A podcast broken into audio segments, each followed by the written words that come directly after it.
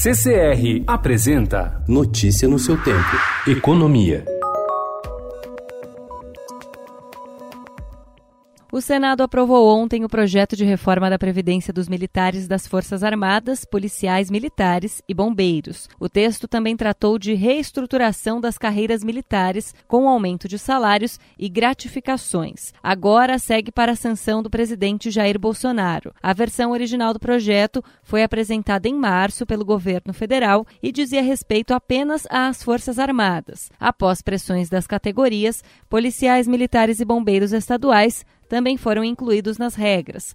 Custo extra com salários e gratificações vai reduzir a 10,4 bilhões de reais a economia prevista com novas regras para a aposentadoria de integrantes da carreira. O texto prevê 35 anos de trabalho para ingresso na reserva e aumento gradual de alíquotas de contribuição. Impulsionada pela demanda doméstica, a produção da indústria brasileira cresceu 0,8% em outubro, ante setembro, segundo dados divulgados ontem pelo IBGE. Foi o terceiro aumento consecutivo do indicador, o que não acontecia desde 2017. Bolsa fecha acima dos 110 mil pontos pela primeira vez. Sinais de um acordo entre Estados Unidos e China ditaram o rumo do mercado. Além dos fatores externos, os analistas também concordam que alguns números locais facilitaram o bom humor dos investidores brasileiros.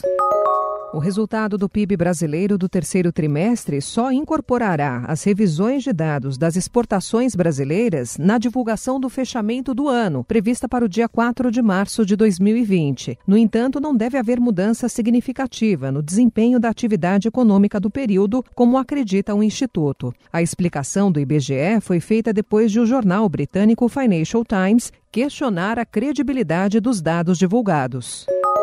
O preço da carne bovina chegou a um nível que até mesmo os chineses não estão dispostos a pagar, o que deve provocar um recuo no valor, inclusive no Brasil, segundo a Confederação da Agricultura e Pecuária do Brasil. Os preços médios da carne bovina importada pela China saíram de 4.600 dólares por tonelada para 5.200 dólares por tonelada, com picos próximos aos 6 mil dólares por tonelada. Notícia no seu tempo. Oferecimento CCR